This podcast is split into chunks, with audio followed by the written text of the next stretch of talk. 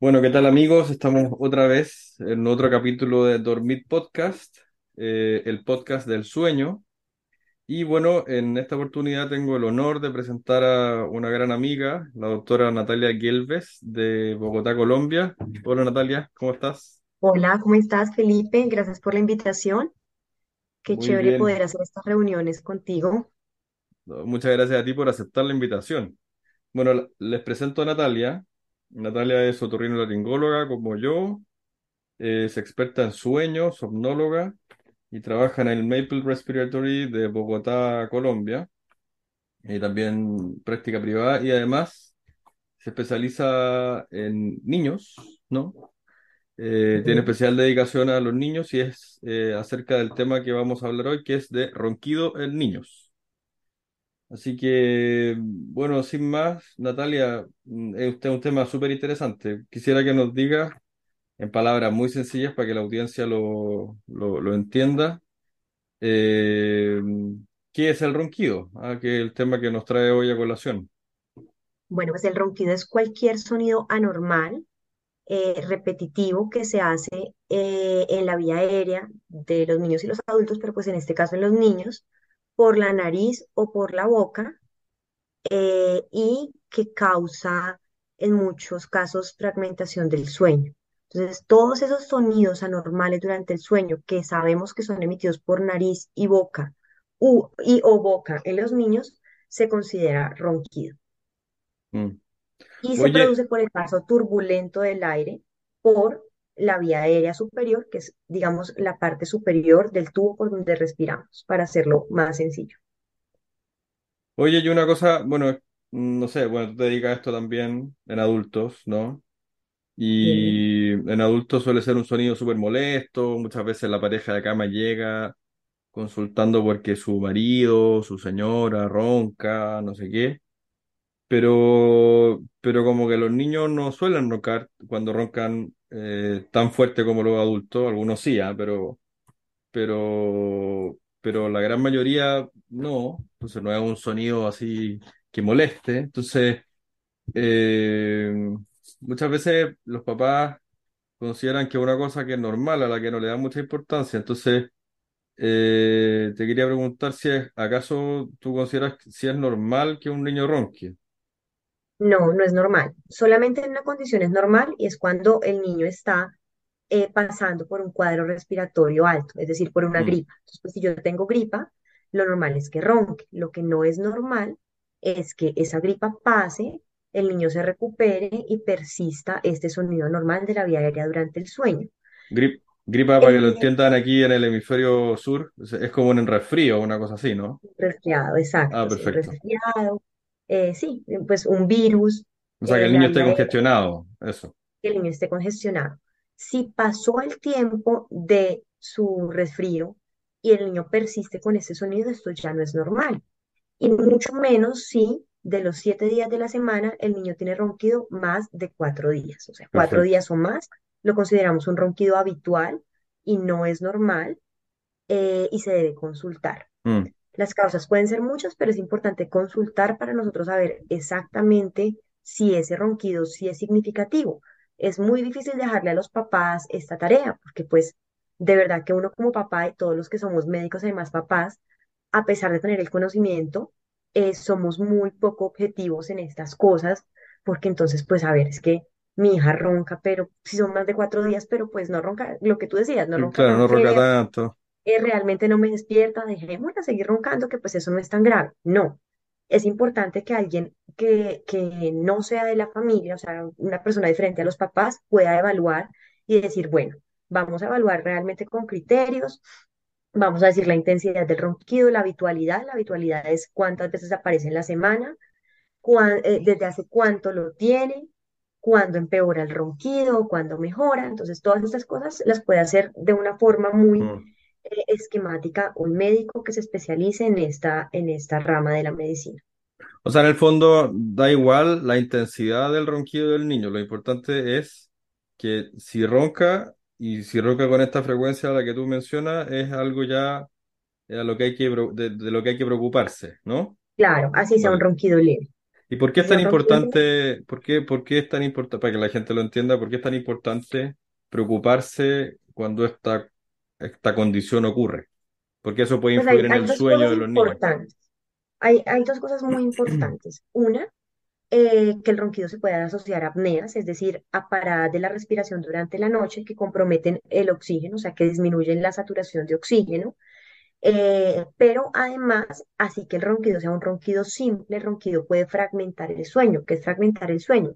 Crear microdespertares, que si bien muchas veces ni siquiera son perceptibles por los papás, es decir, los papás no se dan cuenta porque el niño no llora, si hay una microfragmentación que son microsegundos en los cuales el cerebro y toda la actividad del cuerpo tiene ese despertar y esto lleva a consecuencias como por ejemplo que el niño el otro día esté irritable, esté cansado eh, no se pueda concentrar, no quiere ir al colegio, eh, esté mm, agresivo con sus hermanos, con sus amigos.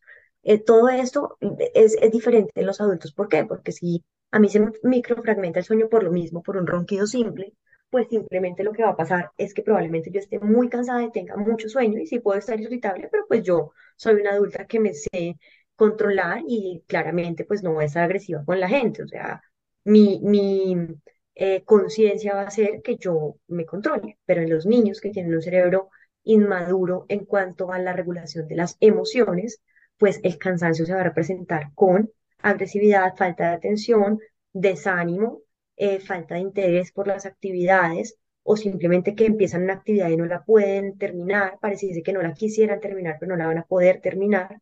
Entonces, esto es importante por esto, porque así que sea, el ronquido sea simple, es decir, no esté asociado a paradas de respiración ni a disminución de el oxígeno durante la noche, puede causar microfragmentación. Mm. Voy a ponerme como un poco abogado del diablo, así como el papá que dice, bueno, este niño ronca, sí, ronca, ronca todos los días, y bueno, sí. Pero voy a hacer como que, que se quieren hacer los locos y los tontos con esta condición que tiene su hijo y no quieren ir a consultar. Entonces, si ronca y no tiene ninguna de estas manifestaciones diurnas que tú mencionas, si no está irritable, si, no sé, nunca lo he visto tener una apnea, ¿da igual o, o tú crees que es algo No, que es es como todas las importante igualmente? enfermedades. Fíjate que, que a uno le dicen, no sé, con cualquier otra cosa, bueno, tienes la tensión alta, pero pues realmente no es tan alta, fresco, no vuelvas a consultar. No, a uno le dicen, tienes la tensión alta, este es un pico de tensión alta, tienes que estar muy pendiente y toca, si bien no es de una vez de una intervención mayor, toca estar pendiente, toca estar evaluándote periódicamente para evitar que esto se vuelva peor o se complique. Lo mismo pasa con el ronquido. Si simplemente uno dice, ay, no importa, pero es que no hace eso, pues de pronto todavía no lo hace, pero no sabemos la evolución en el tiempo cómo va a ser y no sabemos si en un tiempo el niño vaya a empezar a presentar todos los síntomas de los que venimos hablando. Entonces, definitivamente, yo sí lo recomiendo eh, como médica especialista en esta rama, que si el niño ronca y no es por un resfrío, sino que es más allá de eso, si el ronquido es más persistente, lo mejor es consultar. Cuando se está empezando esta o cualquier otra enfermedad, es mucho más fácil manejarla que cuando ya dejo que eso Mm, pase cuatro años y entonces ya el niño empieza a parar la respiración, empieza a ir mal en el colegio, empieza a no crecer eh, y pues entonces ahí sí se prenden todos los signos de alarma y todas las alarmas del sistema de salud cuando ya de pronto una intervención temprana hubiera sido más, más fácil. mm. ¿Y quién, qué- a ver, qué es lo que haces tú cuando, vale, el, el papá se da cuenta que sí, que el niño ronca, etcétera, y lo, se convence y lo lleva a la consulta? ¿Qué, qué es lo que haces Bueno, tú en ese momento? pues aplicamos una serie de preguntas que nos van a orientar acerca de qué puede estar pasando. Entonces, individualizamos mucho el, el caso del niño según la edad, según la respiración, si es oral o, o nasal, o si es por ratos o, o qué está pasando, si hay un lado de la nariz más tapado que el otro, si el niño además tiene otras enfermedades como asma u otras enfermedades respiratorias, si el niño tiene eh, otras enfermedades o alteraciones del sueño como somnambulismo, como terrores nocturnos, eh, como insomnio y con todo esto, pues, em, personalizamos el tratamiento. Digamos que no hay una receta mágica. No es que todos los niños que me lleguen roncando y tengan tres años, eh, les vamos a hacer cirugía, o todos los niños que Mm, me lleguen roncando y tengan tres años, les vamos a dar un medicamento tomado o aplicado. No. Es diferente porque la evaluación debe ser muy individual. Lo que uno hace es un- una muy buena, un muy buen abordaje en cuanto a las preguntas, en cuanto a la situación actual. Incluso se hacen preguntas de la dinámica familiar. Tú sabes que no en todas las casas se manejan los mismos horarios, no todos los niños duermen en su cama. Hay personas que practican colecho, hay niños que eh, viven en habitaciones supremamente frías, hay niños que abusan de la calefacción, entonces por eso es tan importante uno poder hacer una historia clínica muy individual y un examen físico. Mm, La- es, nuestro papel como torrino, eh, pues es muy claro en eso. Debemos hacer eh, una muy buena evaluación de la nariz, de ambas fosas nasales. Muchas veces debemos mirar un poco más allá, donde quedan las adenoides, que son una causa, una de las principales causas, si no la principal, en ciertas edades determinadas. Tenemos que poner al niño que nos abra la boca, eh, mirar amígdalas, mirar el paladar, mm, mirar la implantación de la campanilla o úvula que llamamos, eh, mirar la posición de la lengua, los dientes, mirar si el niño tiene algún hábito como chupar dedo, como eh, tener chupete, de hecho, em, cómo es el- el- la implantación del frenillo lingual, que es esa telita que nos une la mm, lengua con el piso de la boca. Entonces, digamos que no solamente nos quedamos en, claro, esas son las preguntas y, ay, bueno, pues el niño tiene insomnio, además mm. duerme con los papás y ronca eh, vamos a hacerle esto. No, realmente hay que individualizar según la edad, según el género, según la composición familiar, países con estaciones. Eh, mejor dicho, este es un tema eh, demasiado complejo. Ojalá Mm, existiera una receta mágica que tuviéramos una tablita y dijéramos, ok, niña de un año que vive en Bogotá, Colombia, pues allá no hay estaciones, facilísimo porque le vamos a hacer esto. perfecto. Entonces, es O muy sea, en el fondo hace toda una historia médica y además a la exploración física va a buscar ciertas zonas de obstrucción que puedan explicar este cuadro y ahí decides qué tipo de tratamiento puedes darle a ese niño ¿qué en particular. Porque hay tratamientos Mm, médicos, hay tratamientos de terapia, hay claro, tratamientos de cirugía, hay tratamientos combinados. es- Entonces yo puedo darle tratamiento médico, pero además mandarlo a la fonoaudióloga porque es que este niño cierra la boca. O hay niños que de hecho llegan después de haberle hecho cirugía, que se pensaba que esa cirugía iba a mejorarlos, por ejemplo, no sé, una cirugía de cornetes, le dicen el niño va a mejorar el ronquido y llegan roncando más. Mm, Entonces llegan respirando peor. Entonces uno dice, ¿pero por qué? ¿La cirugía quedó mal hecha? No, probablemente no ha quedado mal hecha, pero nos falta un poquito más de, eh, de complementar ese tratamiento inicial que fue la cirugía.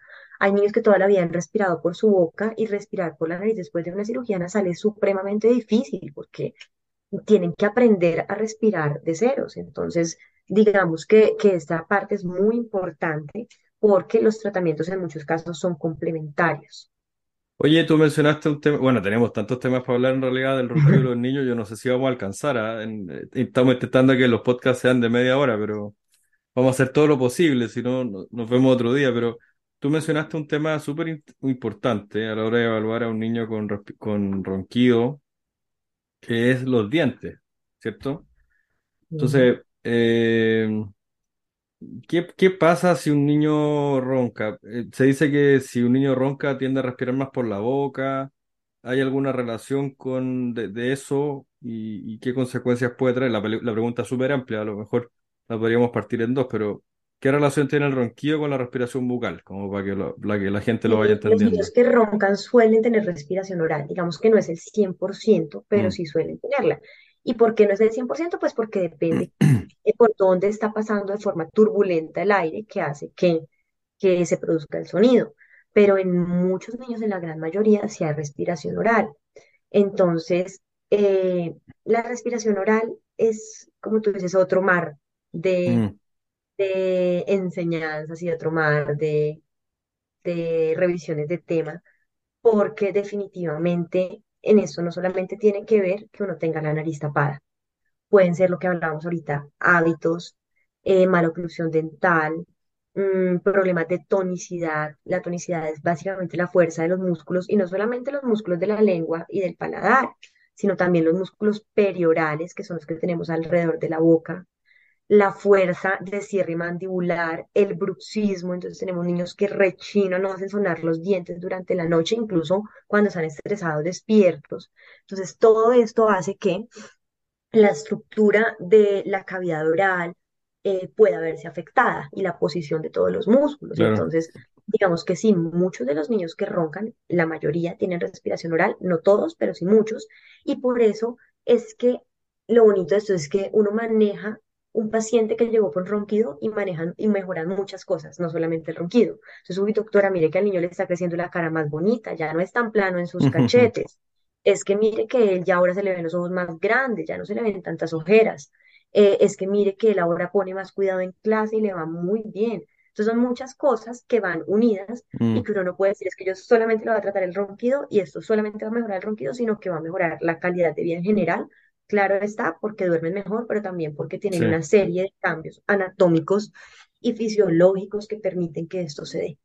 Bueno, vamos a tener otro capítulo para la gente que nos está escuchando acerca de la respiración oral, porque sí que tiene que ver mucho con el sueño en los niños. Y bueno, nosotros en Colombia me imagino que también en Chile hemos aprendido mucho de los odontopediatras, que son los que ven las consecuencias esqueléticas del desarrollo de la cara cuando un niño respira más por la boca, ¿eh? que esto de la compresión maxilar, la ojivalización del paladar duro, que los dientes salen sin espacio, ¿ah? Son niños que muchas veces van a ortodoncia y, y es porque a lo mejor roncaban, respiraban por la boca y, y el problema estaba ahí, ¿ah? Entonces vamos a tener todo un capítulo para analizar eso, ¿ah? Después lo va a hacer Raúl, así que para que estén atentos. Oye, y, ya pasando al tema del tratamiento.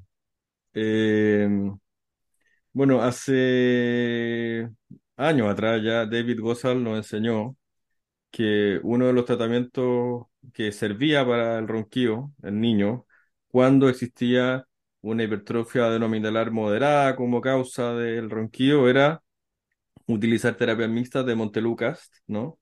Y corticoides tópicos nasales. ¿ah? Y la verdad es que iba muy bien. Probablemente tú también lo has usado mucho, yo también. O sea, nosotros aquí en Chile el Monteluca se lo echábamos al agua prácticamente y nos salvaba de muchas cirugías. ¿ah? Era un tratamiento médico muy sí. bueno. Sobre todo en Monte- pacientes con, con ronquido simple y con apneas leves, Sí, sí, sí. sí. Sí, Y bueno, Montelucas, para que la audiencia lo, los- lo entienda, son- es un medicamento que es un antileucotrieno, un medicamento que tiene una acción a nivel de la alergia, ah, y que también se vio que disminuía el tamaño de la amígdala adenoide, o al menos evitaba el sobrecrecimiento exponencial que tiene este tejido en los años. El problema es que hace unos años, el año pasado creo, ¿no?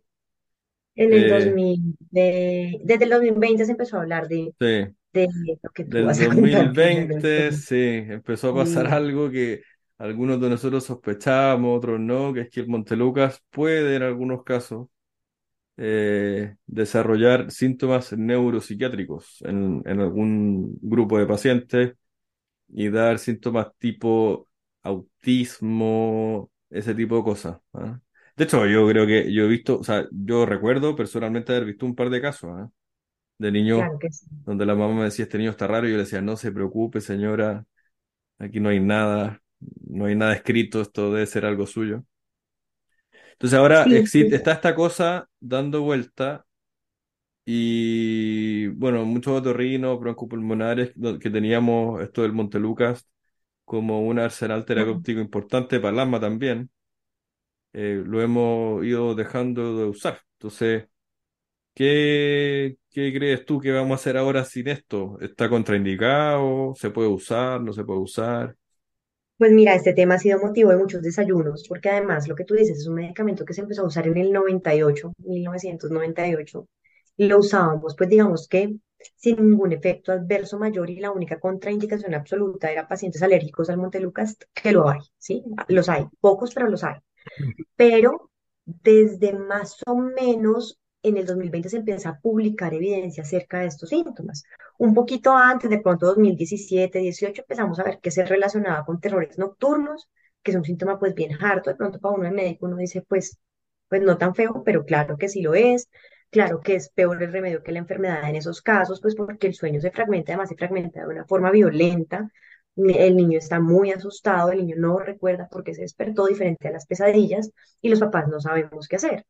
Entonces, eh, bueno, ahí empezaron como, como a verse esos casos, pero ya las publicaciones oficiales grandes están entre el 2020 y el 2022 y nos habla de eh, síntomas neuropsiquiátricos como los que tú dices, eh, terrores nocturnos, eh, movimientos estereotipados, es decir, estos movimientos repetitivos que los Mm. niños tienen de, Como tics, así de tipo la Tourette, cosas de esas, ¿no? Y recuerdo un niño que se pegaba contra las paredes, literal, en el Mm, consultorio, una vez te comenté, y estábamos con una neumóloga pediatra que es expertísima, expertísima en esto, ella dijo, ese es el Montelucas, yo ya lo había visto, nosotros obviamente no sabíamos en ese momento ni teníamos la plena seguridad de qué estaba pasando, pero todos estábamos asustados, porque además era Oye, un niño de 5 o 6 años, entonces pues decíamos, pero el niño no es autista, nunca ha tenido, no, nunca, y ¿y qué hacemos, pegaba Natalia? Porque que ahora, o sea, todos tenemos pavor con que te salga un niño con esto, y muchos hemos dejado de Bueno, usar el Montelucas en casos como estos. ¿Qué, qué hacemos? en varios consensos y en varias, y en varias, em, en varias reuniones, digamos que de expertos, es que hay que poner por encima el riesgo-beneficio, hacer una muy buena historia clínica. Si es un niño que ya ha tenido síntomas neuropsiquiátricos, si ha tenido depresión, si ha tenido em, agresividad, digamos que si ha tenido em, investigación o exámenes para descartar autismo? Definitivamente no. No hay ninguna alerta totalmente eh, que nos prohíba usarlo, pero pues en cuanto al riesgo-beneficio no diría en esos pacientes no. En los demás, porque igual hay muchos niños que nunca han tenido estos síntomas y los presentan, como el niño que yo les contaba, la idea es empezar el tratamiento y tener un seguimiento estricto, así sea telefónico, advertir muy bien a los papás de que si ocurre cualquiera de las cosas de la lista y dárselas por escrito, por favor, consultar para poder, eh, pues, suspenderlo. Y la verdad, en mi caso, yo he visto que en otros especialistas sí dan eh, tratamientos muy largos, pero en mi caso intento eh, no dar tratamientos por más de tres meses y mm. reevaluar. Si el Sí, paciente lo mejoró, mismo. Mm. Sí, mejoró. Si no mejoró, no te va a mejorar porque le des un año, dos años, cuatro, cuatro años. Oye, pero, mejoró, sí, perdón, sí, dime, dime, dime, sí. y si mejoró, eh, empiezo a destetarlo para, para que sea, para que podamos quitar rápido el medicamento. Oye, pero, a ver, el, el Montelucas y los corticoides nasales están fundamentalmente indicados en la hipertrofia anovimitalar que produce este tipo de problemas, Y en los cornetes. Sí, Sí, porque es que en los niños son, pasa una cosa diferente que en los adultos. En los adultos uno le dice al paciente le va a operar la nariz y usted no va a mejorar la apnea ni el ronquido, muy probablemente la va a empeorar. Pero en los niños que uno ve con los cornetes demasiado grandes, mm, muchas veces el sonido anormal sí se produce a nivel de la a nariz. nivel nasal, sí. Entonces, digamos que el corticoide tópico o el corticoide intranasal tipo mometasona actúa sobre todo en la hipertrofia de los cornetes y de las adenoides. Mm, Y como sobre todo los niños entre 2 y 6 años, lo que más causa los, el ronquido y las apneas son esto, más las amígdalas, pues si se mejoran dos estructuras, digamos que uno sí ve una mejoría significativa. Eh, claro, combinado con, con Montelucas y, y el, y el corticoide tópico intranasal, pues muestra resultados muchísimo mejores que solamente el corticoide tópico. mm. Pero de todas maneras, pues sí hay que evaluar muy bien al paciente. Probablemente en cuatro años estemos hablando de que se suspendió y se retiró del mercado, no sabemos qué vaya a pasar. Hay que ser muy cautos en esto. Digamos que si eh, es un niño con el que yo puedo empezar solamente con corticoide intranasal y mirar, pues empezamos y vamos mirando. Eh, Bueno, sigo, sigo de abogado del diablo. Te Sí. voy a hacer esta pregunta. Entonces, ¿por qué no operarlo? Porque si está esta duda, a ver, estamos de acuerdo, pero el- el- los cornetes grandes, adenoides grandes, amígdalas grandes, que son causales de este tipo de problemas, se pueden tratar con Montelukast y con corticoides tópicos nasales, pero tenemos este warning que salió hace un par de años atrás, que nos dice que nos puede causar esto, ¿sí? Entonces, ¿por qué no saltarte ese, ese riesgo y operarlo de frentón? Porque es que hay estudios que han mostrado que los niños con apnea, con ronquido simple y con apnea leve, pueden mejorar con tratami- incluso sin tratamiento, Mm, por la edad y por la madurez de otras estructuras. Entonces, por eso hay que evaluar muy bien el caso. Por eso hablábamos de que no se puede, o sea, podemos tener una niña de seis años que ronca y otra niña igual de seis años que también ronca, pero hay que mirar cuál es el contexto de, de cada Mm. uno de esos casos. Y Oye, mirar ¿y, y qué va a pasar si se quita del mercado? Se quita del mercado, pues ¿Qué, qué le vamos a ofrecer a esos pacientes? antialérgico tomado, corticoide tópico y si no mejoran, irán a cirugía probablemente. Es, pues es, eh, es un poco cruda la realidad y uno quisiera, y pues nadie quiere que le operen el hijo, ni siquiera cuando es otorrino y se le tiene que operar las amígdalas, uno dice, chévere, el plan del sábado va a ser operar las amígdalas a mi hijo. Pues no, uno lo piensa uno y otra vez, sí, sabemos que las amígdalas y las adenoides son cirugía mayor, que hay riesgos, que afortunadamente y gracias a Dios en la mayoría de casos nos va perfectamente bien, pero pues es un riesgo, es una anestesia general y demás. claro, Eh, pero creo que nos vamos a tener que apoyar con el corticoide tópico, eh, con antialérgico em, tomado y, tradicional, digamos. sí, y mirar a ver qué pasa. Mm.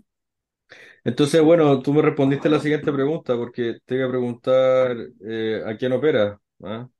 Al final, no sé, a mí me da la sensación de que vamos a terminar de que a unos años más operando más de lo que operamos ahora, porque con, con todo esto del Montelucas y el tratamiento médico que no va muy bien, Puede puede que pasar, terminemos, puede que, puede ser que te- terminemos operando más de lo que operábamos antes. Puede pasar, sí, yo creo que sí puede Mm, pasar, porque definitivamente pues el impacto es diferente. Acordémonos que inicialmente en Montelucas la indicación estricta fue rinitis con asma, niños que tenían las dos cosas, o de hecho adultos que tenían las dos cosas, mejoraba un montón. Eh, pero, pero pues eh, sí, pues hay que esperar a ver qué mm, dicen los estudios, si hay más casos, si hay más cosas que nos preocupen. eh, y pues en ese caso, yo creo que sí, si vemos de forma prospectiva, podría pasar que, que terminemos claro. necesitando cirugía. Oye, ¿qué pasa cuando eh, llega un niño a tu consulta, que el papá dice que tiene un trastorno respiratorio del sueño que ronca y tú lo exploras y no te cuadra? O sea, no- la nariz está bien, amígdalas pequeñas, adenoides pequeñas. ¿Eso es común? ¿No es común? No es común, porque Mm, generalmente los niños que roncan em, de forma habitual tienen además apnea y eh, la causa más frecuente son las adenoides y las amígdalas. Entonces, digamos que lo más común es el fácil, que uno dice, ah, claro, pues es que este niño tiene, muy probablemente tiene además apnea, porque es que tiene unas amígdalas grado 3 cuatro tiene eh, además una voz que nos hace sospechar nomás de entrada que las adenoides están grandes y demás. Pero en esos niños que el ronquido no es muy claro, que no sabemos qué está pasando, pues hay que averiguar más allá. Si hay eh, alguna alteración del comportamiento, si hay alguna alteración en el crecimiento o qué más está pasando. Digamos que eh, si definitivamente no es eh, la causa muy clara, podemos dar manejo médico y ese manejo médico puede ser con corticoides nasales y con eh, el antihistamínico y esperar qué pasa en ese mes, máximo dos meses. Si en esos dos primeros meses el niño no mejoró, seguimos despistados, es mejor hacer un estudio de sueño. En esos niños en los que no es claro si es mejor hacer estudio de sueño sí o sí. mm. Y probablemente si nos sale que efectivamente el niño ronca y efectivamente tiene apnea, nos toca mirar eh, un poco más allá con instrumentos que nos permiten eh, ver la vía aérea durante el sueño, con lentes que nos permiten cuando el niño se duerme, eh, ver que en dónde se está tapando o en dónde está vibrando el tubo por donde respiramos en el niño. Esto lo hacemos eh, con ayuda de un anestesiólogo en una sala de procedimientos, en una sala de cirugía. Ese es el, el DICE, ¿no? Que también utilizamos Ese en adultos, la dice, sueño. somnoscopia, que, Tiene que varios nombres. con... Mm. Sí. O sea que al final, estudio de sueño eh, los realiza solamente si es que tiene esa falta de coherencia, ¿no? En los niños. Y no, el examen Digamos que no antes se decía que a todos los niños. Mm. Sí, sí, totalmente. Antes se decía que a todos los niños tocaba hacerle Sí, de sueño. porque es un tema de, eh, bueno, siempre cuando va a un congreso de broncopulmonares te dicen, pero ¿cómo no le hacen estudio su- sueño a los niños? Y cuando No, vas de y te sí, dicen, no hace falta. Claro, y no es, y la respuesta no es absoluta, no es a ninguno, Claro, pero tampoco a todos. Y lo que pasa es que, digamos que cada vez vemos más niños, tenemos más experiencia, sabemos más claramente cuáles son los síntomas. Entonces hay consensos de expertos, hay un consenso de hace un par de años en donde todos los otorrinos pediatras, eh, digamos que del mundo y muchos de Estados Unidos dijeron, bueno, definitivamente no vale la pena hacer esperar a un niño eh, cuatro meses, cinco meses para hacerle un estudio de sueño en un laboratorio, sabiendo que hay edades en las que, mejor dicho, el no tener apnea te cambia la vida. Eh, bueno, en todas las edades, pero hay puntos críticos donde uno dice, ah, este niño hubiera crecido más si no hubiera tenido esta apnea tanto tiempo. Y estamos hablando de cuatro o cinco meses, pero hay lugares donde la fila de espera son dos años. Claro. Entonces uno dice, "Uy, pues si la causa es tan clara, operémoslo. Si además yo sospecho que en este caso este niño es- tiene otros factores de riesgo que pueden afectar su posoperatorio o puede complicar un poco la cirugía, pues operémoslo en una clínica donde tengamos cuidado intensivo, donde tengamos especialidades de todos los tipos para que sea de forma segura. Que uno cuando, lo- gracias a Dios, pues yo hago ese protocolo como por más seguridad, pero nunca me ha tocado como que el niño me tocó mandar a la unidad de cuidado intensivo porque me hizo una complicación grave, pero Mm, pues como está escrito, pues igual uno trata a los pacientes como si fuera el niño de uno y uno quisiera saber qué pasa eh, y tener todo controlado, entonces pues hacerlo así, pero sí, pero ya estuve soñando a todo el mundo, y entonces unas filas de espera de siglos y, y más, pues, pues no vale la pena cuando puedes solucionar un problema. perfecto. Sí. Oye, bueno, algo mencionaste, ya como como va a ir terminando, seguramente se nos queden montones de cosas en el tintero, ¿ah? Pero eh, mencionaste algo acerca de los cornetes, ¿ah? ¿Por qué no le explicamos a la gente que nos escucha qué es lo que son los cornetes, dónde están?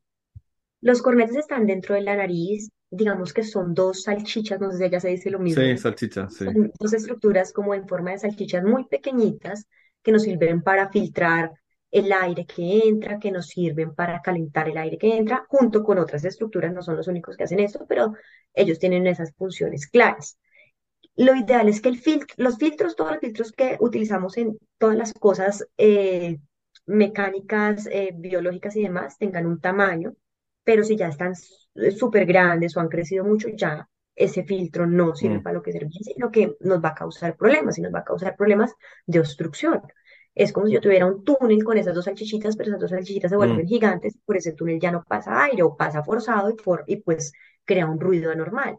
Entonces, esos cornetes que quedan en la nariz se pueden crecer por muchas cosas. Por ejemplo, si tengo una alergia, entonces por eso es que funcionan también esos medicamentos. exactamente, los corticoides si nasales.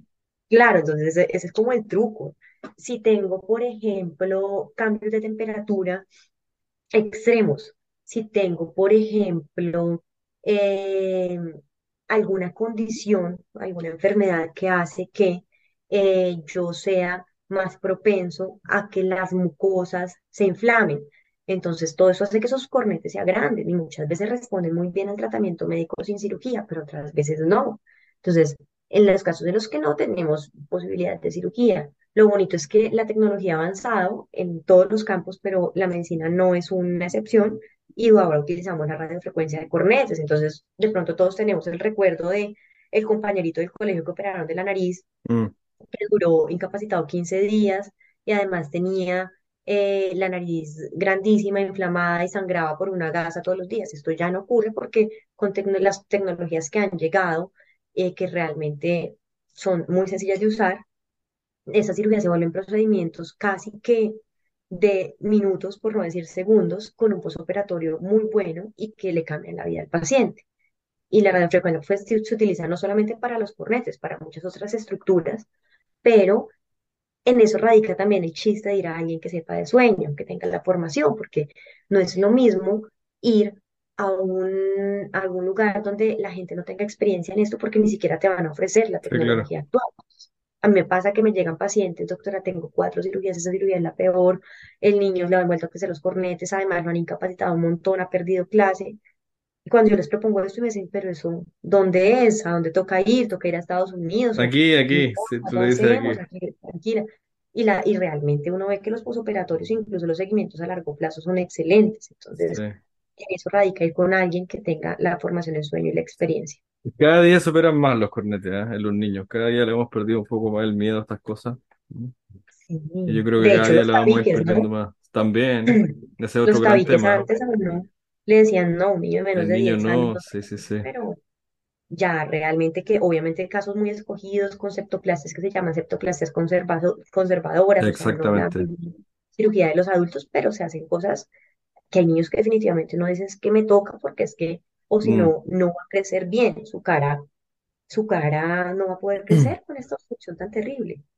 Exactamente. Oye, bueno, eh, te quería dar las gracias por tu tiempo. Eh, yo sé que estás en medio de una vorágine porque mañana parte el curso de Cartagena, así que te toca ir y, todas estas cosas, así que un millón de gracias por, por aceptar la invitación. Eh, así que eso, muchas gracias. Y bueno, invitarlos a todos los que nos están escuchando a que nos sigan en el podcast. Vamos a tener, así como Natalia, muchos más invitados interesantes eh, que nos van a hablar de sueño, de, de cosas anexas al sueño, porque es tan importante. Eh, y bueno, atentos a los siguientes capítulos porque ya que partimos hablando de sueños en niños y de estas cositas eh, de ronquidos en niños, vamos a seguir hablando acerca de esto. Se viene un capítulo de respiración oral que va a estar súper interesante. Lo va a hacer Mm, Raúl. Así que para que lo chequen, como dicen en México, y, y estén atentos. Así que muchas gracias, Natalia. Que te vaya súper bien en Cartagena. Muchas gracias. Nos veremos pronto y muchísimas gracias por la invitación. Y pues de verdad que no, no piensen que el ronquido es una cosa a la que no hay que poner cuidado. Pónganle cuidado, consulten. Y lo mejor que les puede pasar es que les digan frescos, esto no pasa nada y se va a mejorar solamente con este medicamento porque simplemente es la secuela de un resfriado, pero si no, están evitando eh, graves Eso. complicaciones en la vida de un niño. Oye, muchas gracias, que estén súper bien. Cuídense que estés mucho. bien, chao Felipe, Chao, bye. Estés muy bien, hasta luego. Para